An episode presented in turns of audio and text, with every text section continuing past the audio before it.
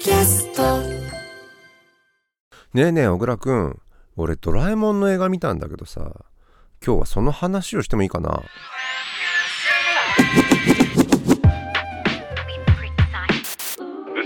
すべてのニュースは賞味期限切れで。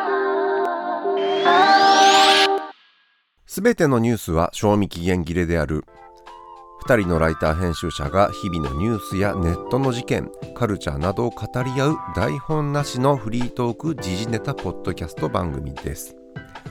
というわけなんですが、えー実は僕早水健郎が今日は部屋で一人でポッドキャストを収録しています。なのでね2人のライター編集者があっていや1人のライターじゃんっていう状況なんですけど、えーこれなんで1人なのかっていうとですね、まあ、僕だけ見ている映画の話をする。今日は2022年3月公開の映画「ドラえもんのび太のリトル・スター・ウォーズ2021」えーこちら公開中のね、えー映画の話をしてみたいと思います。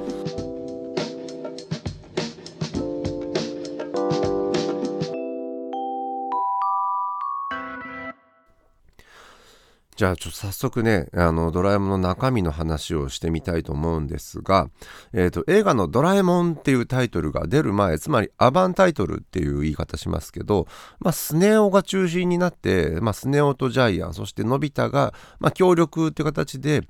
これ映画作りに夢中になっているという場面が描かれるんですよね。えーこれスネ夫のうちなのかな？お庭に今黒巻き用のスクリーンを貼っていわゆる特設の撮影スタジオを急ごしらえで作ってそこにまあ模型の戦車とかね飛行機とかっていうのを、えー飛ばして撮影しているんですよ。まあスネ夫なんで結構いいカメラをね、えーこれビデオなのかな？フィルムで撮ってるのかな？まあ85年当時だったら、まあ、ビデオがまだ一般には普及していないぐらいだったりっていう、えー話なんですけどまあそういうとにかく映画撮影を冒頭でしている。映画の中に映画の撮影の場面を入れてしまう。これ原作もそうだし、85年版の作品の中でも同じ構造にはなっているんですよ。なので今作のオリジナルというわけではないんですが、ちょっとまずその構造ね、メタ構造になっている。これ映画の中に映画の撮影場面が出てくる映画って実はたくさんあるんですよね。そして傑作が多いんです。まあ近年ではカメラを止めるなっていう映画が非常にヒットしましたがもっと古く、えー古典的なところに行くとフェリーニの8ハーフ8か2分の1、えートリフォーのアメリカの夜まあ、こうした映画は、まあ、映画そのもののモチーフに映画撮影の、まあ、監督が出てきたりとか撮影中の風景がずっと使われていたりとか映画の手法そのものが映画に収められていたりとか非常にメタ構造映画の中で映画を作っているという構造になっていて非常に傑作が多い手法にななぜかなっているんですよね。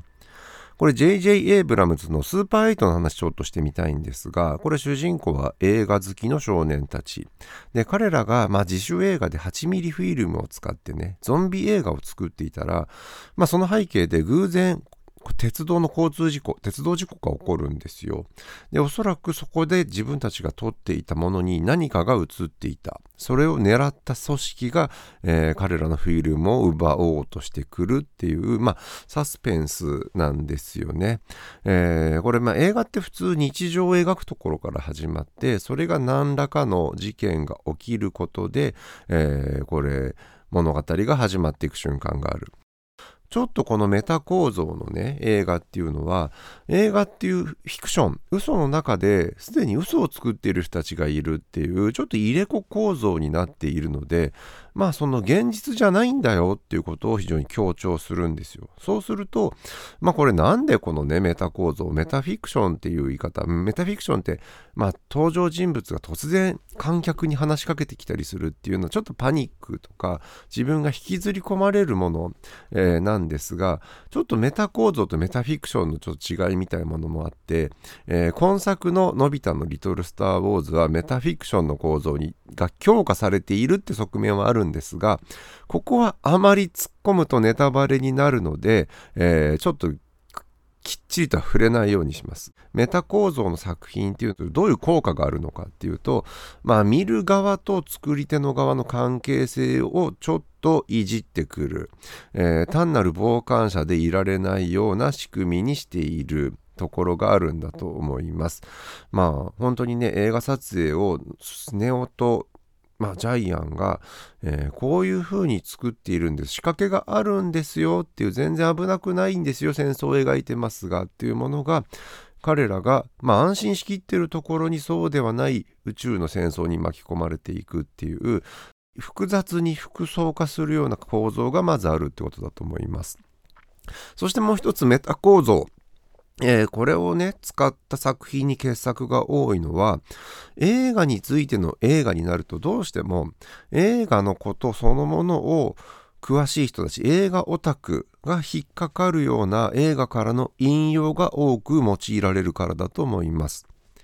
さっき説明したスーパー8って作品はまさに80年代のスピルバーグ、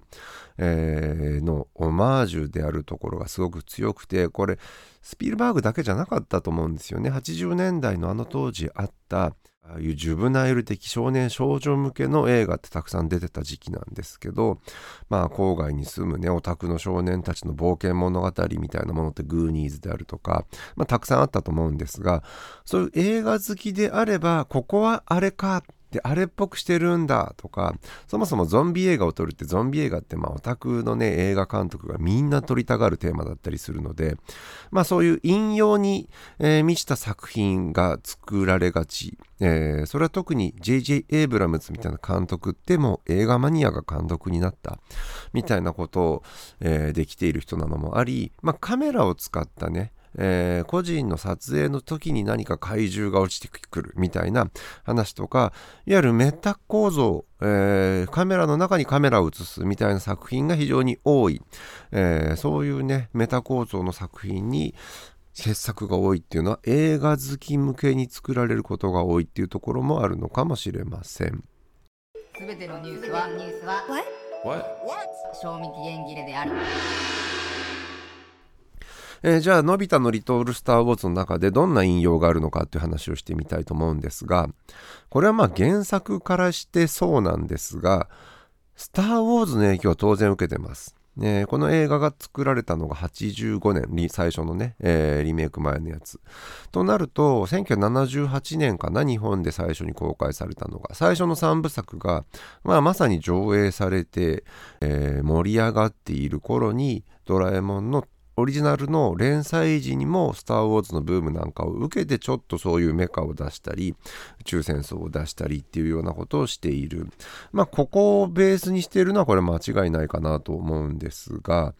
宇宙で戦争が起きて、まあ、そこに独裁者がいて、えー、その右腕の司令官っていうのがいる、まあ、スター・ウォーズだとダース・ベイダーですけど、で、宇宙船からビームが出たり、で、そもそもね、人間と同じように、これ縄張り意識があって、相手に宣戦布告をしてきたり、まあ、そもそも怒りがあったり、えー、侵略された側のね、悲しみがあったり、えー、そこからまあさらに憎しみがあったりっていうような、人間ならではの感情みたいなものと戦争ってすごい密接なんだけどそれが宇宙人自分と違う姿を格好したジャバ・ザ・ハットとかね同じような武装したり武器を持ったり戦ったり憎しんだりすることっていうのを宇宙でも行われているんだという、まあ、設定を置き換えたものが宇宙戦争でそれをまあモチーフにしているわけですよね。ちょっと物語自体にも触れていきたいんですが、えー、まずのび太、えー、ジャイアントスネ夫の撮影現場でヘマをしたのび太は静香ちゃんと一緒にちょっと映画を作ろうとするんですよね。でミニチュアの、えー、いろんなお人形さんと、え自分が持ってるロボットの超合金とかっていうのが混ざった映画。これもちょっと面白そうなんだけど、えのび太はちょっと不満なんですよ。もっと SF っぽいやつがやりたい。でそのまあミニチュアを使った撮影の帰り道でかミニチュアのロケットを拾う。こんなのあったっけな。でこれをうちに持って帰ると中からですね小さな星を脱出してきた大統領のパピ君10歳だけどねその星では大統領っていう、まあ、意思を持った、えー、異星人がそこに乗っていて脱出ポットだったということを、えー、のび太は知ります。でパピ君の星はね軍事独裁者からの侵略を受けて、えー、彼は政権を維持するためというか、えそこの政権がねもう崩壊寸前なんですよ。でそこでつかパピ君が捕まってしまったらこれはクーデターが完成してしまうので脱出スポットで逃げてくれつって部下に、えー、大臣に押し込まれて逃げてきてのび太のうち地球に着くという話。まあこの映画がこのタイミングで公開されていることってウクライナの情勢とは全く関係もちろんないんですよ。ただ皆さんがね、今ね、テレビ、えー、ニュースなんかで見ているような状況を、えー、それに非常に似ているな、ある状況を彷彿させるなっていうことはあるかなというふうに思います。まあそんなね、えー、逃げてきた少年大統領をかくまうのび太。まあ、辺境の星に住む少年のび太が宇宙の戦争に巻き込まれていく。これ、大戦争ではないんですけど、まあ、小さな星の中でのクーデターなんですけど、まあ、ちょっとスター・ウォーズの話にね、戻すと、なぜあそこまでのね、えー、人気シリーズになったかっていうと、これ4作目、最初に公開されたものがね、辺境に住む何者でもないルーク・スカイウォーカーという主人公が、実は自分はレイヤ姫という重要人物が探している人間の、えー、関係者で、自分にも実は未知のフォースという力持っているんだそしてその重要な人間であることを全然知らされていなかったんだっていうところから急に重要人物になる。まあ、ハリー・ポッターなんかもこの構造ですけど、この構造が、まあ、ジュブナイル、宝島とか宝島のね、屋根裏部屋で地図を見つけてしまった主人公から、そこから冒険が始まる。えー、これ自分の自分の部屋の中からねそういう大きい冒険につながるみたいな、えー、構図がまあ一つ基本だとするとのび太の「リトル・スター・ウォーズ」でもまあそういうちょっとしたきっかけで、えー、のび太は外の世界とつながってしまうここがまあきっかけになっています。さっきね、引用っていう話をしましたが、まあ今作で一番大事な引用って実は、スター・ウォーズからの引用ではなく、まあ、ガリバー旅行記なんだと思います、えー、帝国軍みたいなものは非常に強いんですけど、ちっちゃいんですよ。パピ君が、まあこれ10センチぐらいなんですかね。だからあそこの星の人間たちはみんなそのサイズでしかない。だから彼らが作っている巨大戦艦って言っても、まあなんていうのかな。えー、手のひらサイズのではないんですね。もうちょっと大きい。なんだろう、人間と同じぐらいの2メートルぐらいなんですかね、巨大軍艦が。まあそのくらいの、えー、縮小された敵と戦うんですよ。で、そこにまあのび太たちはパピ君と一緒のサイズになるためにスモールライトとかを使うんですけど、基本的にはこの作品で、えー、引用しているのはスター・ウォーズガリバー旅行記。で、ここつながってるのは非常にうまくてね、えー、特撮ってミニチュアのセットを使って撮影する。えー、なので、まあ、小さいものを実際に特殊効果で大きく見せることがこれ特撮なんですが、えー、それがをガリバー旅行機とかけているミニチュアサイズの戦場のな戦争の中でのび太が実は優位性を持っているのは実は縮尺が違って巨大えー、ここのね、スター・ウォーズ的な宇宙戦争とガリバー旅行記っていう、まあ、古典的な、えー、物語、ここをミックスしているのが、まあ、圧倒的に藤子不二雄先生のオリジナルの部分なのかなというふうに、えー、思います。えっ、と、マクロス？うん、マクロスって時代的にね、ほぼ同時期80年代の頭なので、それがどう影響してるかとかちょっとわからないんですけど、まあそういうことです話を進めたいと思います。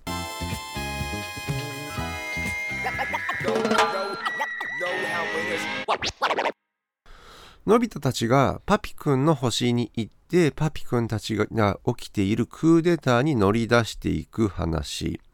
まあこう言うとね、のび太たちが大活躍してドラえもんが秘密道具を出してパピくんを助けるんだっていう話に、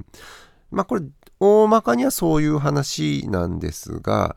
まあ実はね多文明に秘密道具、ね、テクノロジーを持ち込んでそこの体制を変更させてしまうみたいなことってこれ軍事介入でありね内政干渉でもあるしそもそも異文明への侵略っていうことになる、えー、実はこういう事態にはなりません。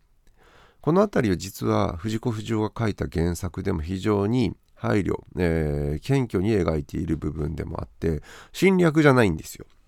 のび太たちはパピくんを助けはするで、彼らとの星に自分たちも乗り込んではいく。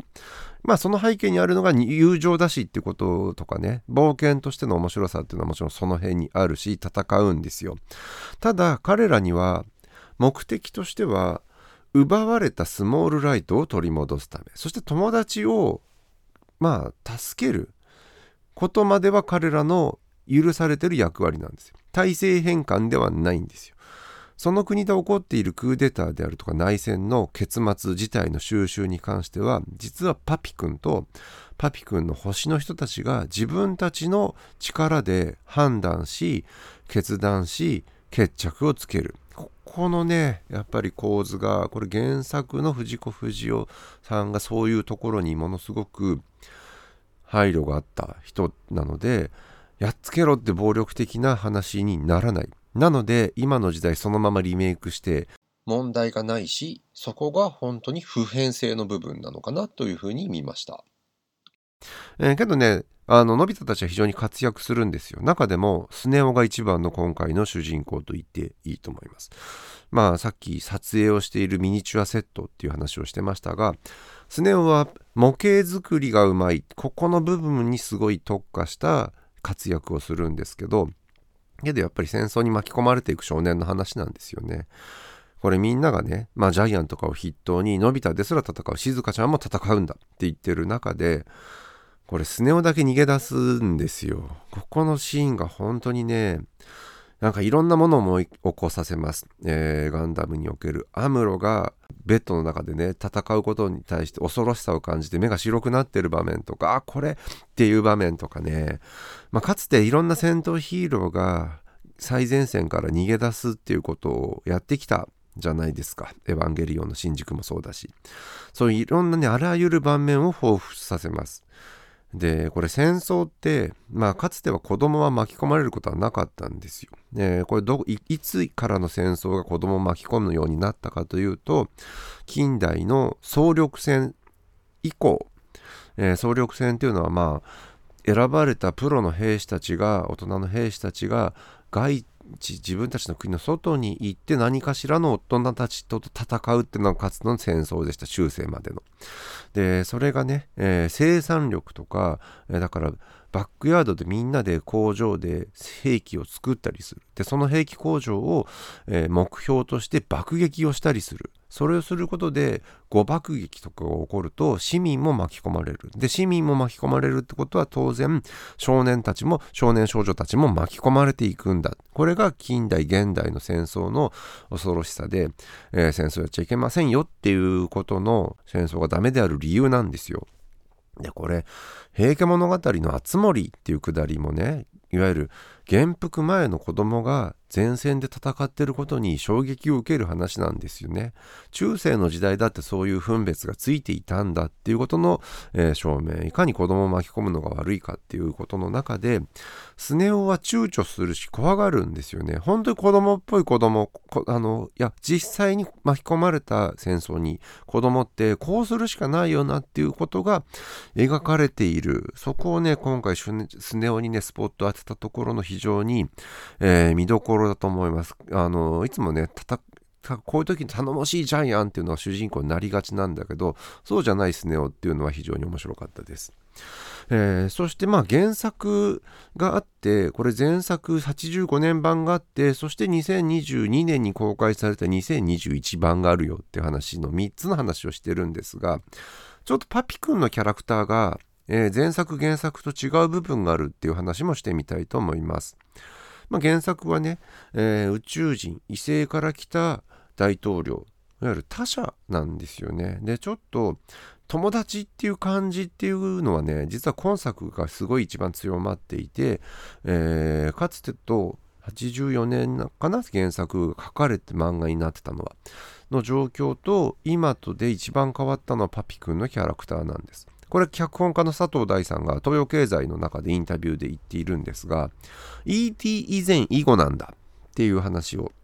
えー、触れています。まあ、異星人の友達ってね、まあ、1982年、3年かな、僕9歳で見てますけど、E.T. っていう映画が、まあ、宇宙からやってきた、えー、異星人の、まあ、E.T. は植物学者なのかなと少年の友情物語じゃないですか。で、それまでのほぼ同時期ですけど、まあ、未知との遭遇とかっていうのは分かり合えないものといかに分かり合うかとかもっと前になると、まあ、宇宙から来たものっていうのは地球を侵略しようとしているんだとか、まあ、そういう外部、のいわゆるコンタクトものっていうのは、まあ、主に恐怖の題材だったんですよね。それを友情にしたのって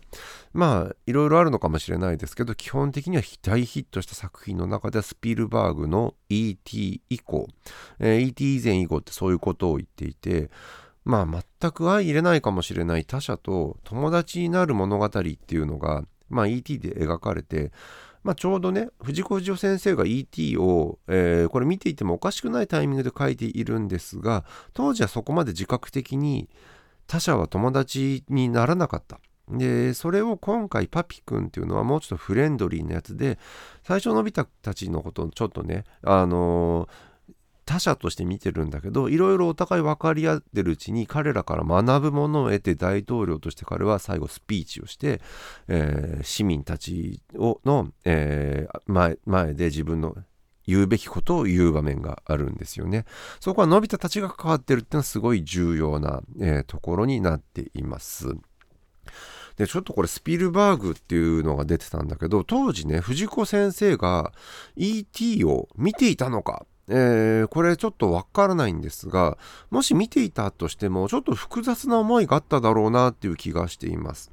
あの実はスピルバーグとドラえもん、えー、スピルバーグもいろんな作品、えー、出してますが80年代によく作っていた、えー、いわゆるジュブナイル子供向け、えー、子供が主人公の冒険者とドラえもんって共通点すごい多いんですよねまず子供たちだけが参加していて大人たちはそこで起こっていることに気づいていないっていう構造でできています。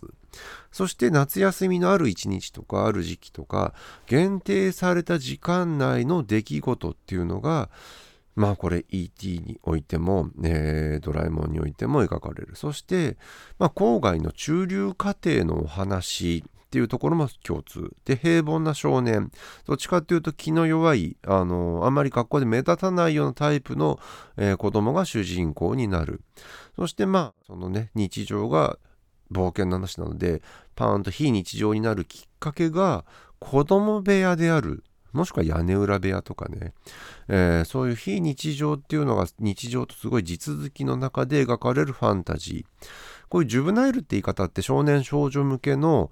えー、まあ青春ものよりちょっと前の時期だし子供向けっていうよりはちょっと大人になっているしみたいなもののこれが多分ねティーンエイジャーになったら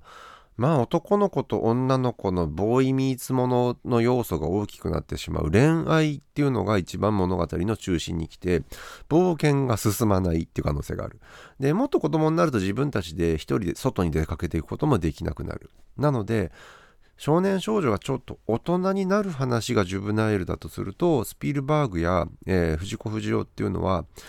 非常にねそのジュブナイルの名手なんですよねで非常に似てる共通点がさっき言ったように多い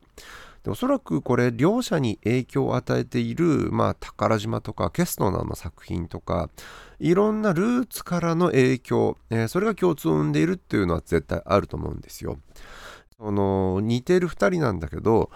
じゃあどっちが先なのかというとこれ年齢的にも作品を発表した順番にも藤子不二雄が少し早いんです。少し不思議で SF って言いましたけど少し早い SH ってちょっとおかしいですけど ET よりもドラえもんのですね大長編。まあのび太の恐竜が80年なのかな。だとすると2年ぐらい早いんですよね。でやっぱりさっき他者が友達になる設定っていう話をしましたけどこれ ET よりも先にそもそもドラえもんじゃないかとドラえもんは22世紀から来た猫型ロボット、えー、本来であれば全く相入れない感情を持つはずのないものとのび太くんが友情を結ぶって ET よりも先に ET をやってたんですよね。えー、それを考えると藤子不二雄が最初に ET を見た時っていや俺が先いやこれね藤子先生はそんな風にはもちろん考えませんよ。同じところにたどり着いているおそらくいろんなものの影響でその2人の作風が似てきていてっていうことなんだと思います。っていう意味ではこの「リトル・スター・ウォーズ」っていう作品がまあルーカスも入ってますよねもちろん「スター・ウォーズ」なので。でそして ET 的な要素もこれは入れている。まあそもそも、えー、これ作ってる人たちもドラえもんの影響も受けスピルバーグの影響も受けっていう世代が、えー、先ほど言った佐藤大さん脚本家の1969年生まれかな。まあほぼ僕なんかと同世代なんですが自分がのび太の世代の頃にスピルバーグやドラえもんの大長編が始まる。大長編がちょっと先って何度もね強調しますが。その時代に自分、えー、僕らは、えー、のび太と同じ時代で生きてきたっていうことのねこれは非常に自慢すべきことだしその2つの、えー、藤子不二雄まあ特に F 先生ですけどとあの80年代前半のジュブナイルブームみたいなものを一番ねいい時代にえー、享受できたのかなっていうふうに思ってます。これは本当に自分の人生の中でも特筆すべき、えー、ラッキーなんじゃないかというふうに思います。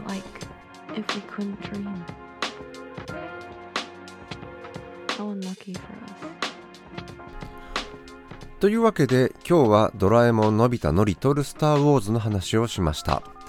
メタ構造の話とかね、えー、少年が戦争に巻き込まれることの話、ね、山下達郎が「アトムの子供さ」っていう歌ってますけど、まあ、僕の世代は完全にそれがドラえもんの子供世代、えー、だなっていうふうに感じています。今後もこんな風に見た映画とかでねまあ小倉くんと共有できないテーマなんかをちょっと軽く一人で喋ってみるなんてことも、えー、やってみる機会があるかもしれません、えー、ただねこれあくまでもサブの企画そもそも僕はラジオです。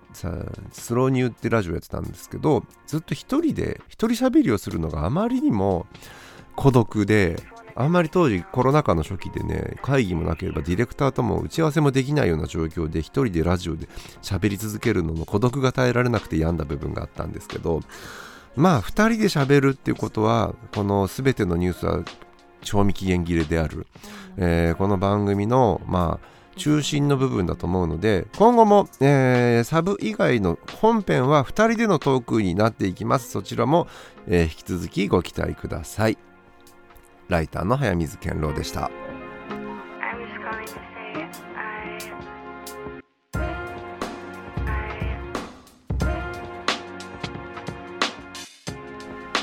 小倉くんドラえもんの映画か映画版見てないだろうな。ドラえもんってねサブカルじゃないからな。まあど真ん中のカルチャーなんだよね。